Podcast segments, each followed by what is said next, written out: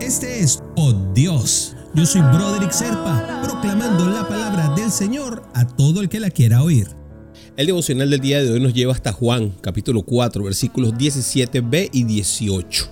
En el amor no hay temor, sino que el amor perfecto echa fuera el temor, porque el que teme espera el castigo, así que no ha sido perfeccionado en el amor.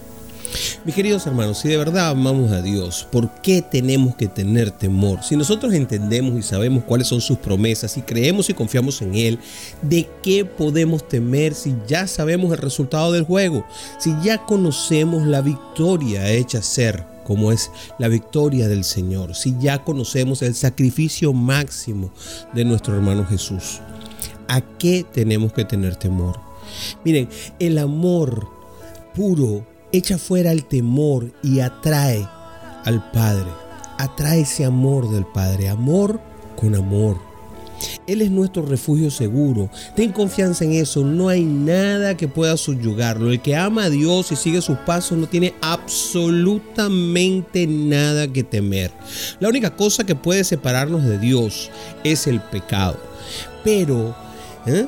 A pesar de que el pecado nos separa de Dios y conlleva culpa y la culpa precede a lo que nosotros tenemos en nuestra mente de castigo, pues tenemos dos cosas. La primera es que podemos alejarnos del temor alejándonos del pecado y la segunda es entender que todos los pecados fueron perdonados en la cruz del Calvario por la muerte de Jesús. Miren, andar con Dios nos va a inyectar valor por lo cual no es nada más saber que estamos perdonados, sino andar de su mano. Cuando estamos en su presencia nos sentimos seguros y nos sentimos confiados porque entendemos su poder. Cuando nosotros lo entendemos o tratamos de entenderlo y poco a poco en la Biblia vamos viendo las cosas que Él es capaz de hacer, vamos empezando a sentirnos confiados en las cosas que Él puede hacer, que son todas.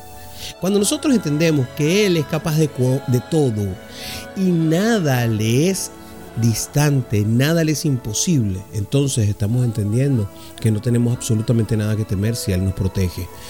Así que perfeccionémonos en el amor de Dios y sintámonos seguros, mis queridos hermanos. Vamos a alejar de nuestra vida el miedo y a comenzar a experimentar la paz que excede todo conocimiento, como nos dice Pablo en Filipenses.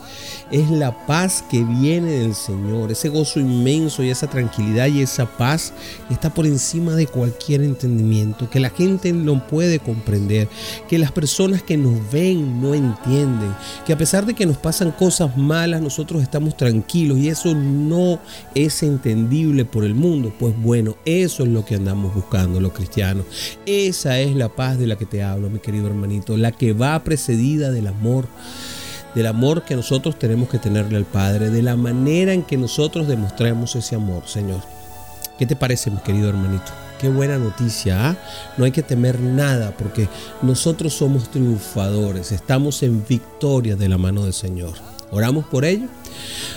Padre, tú que eres poderoso y en ti encuentro seguridad, guarda mi corazón, Señor. Ilumina mi camino para que yo pueda experimentar tu amor cada día. Permíteme, Señor, que el amor que tú depositas en mí también desde mí emane hacia mis hermanos, a mi familia, a la gente que está a mi alrededor, a toda la gente que pueda tener en un momento determinado un contacto conmigo. Te lo pido en el nombre de Jesús.